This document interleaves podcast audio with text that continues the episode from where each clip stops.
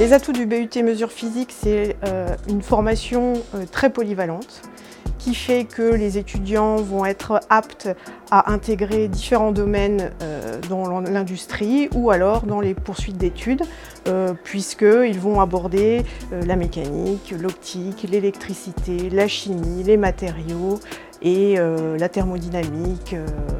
C'est vraiment très large, très polyvalent. Les étudiants sont préparés aux situations professionnelles euh, dès la première année.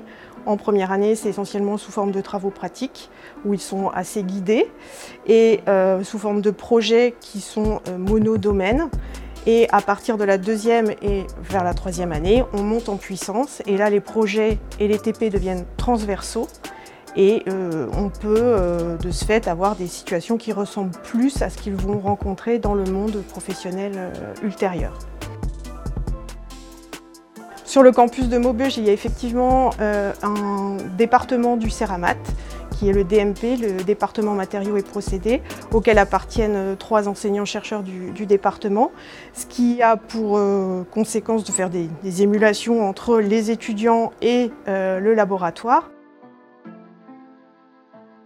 on a la chance d'avoir de bonnes relations avec euh, les entreprises avec qui on a l'habitude de, travailler et qui nous prennent fréquemment des stagiaires ou des alternants.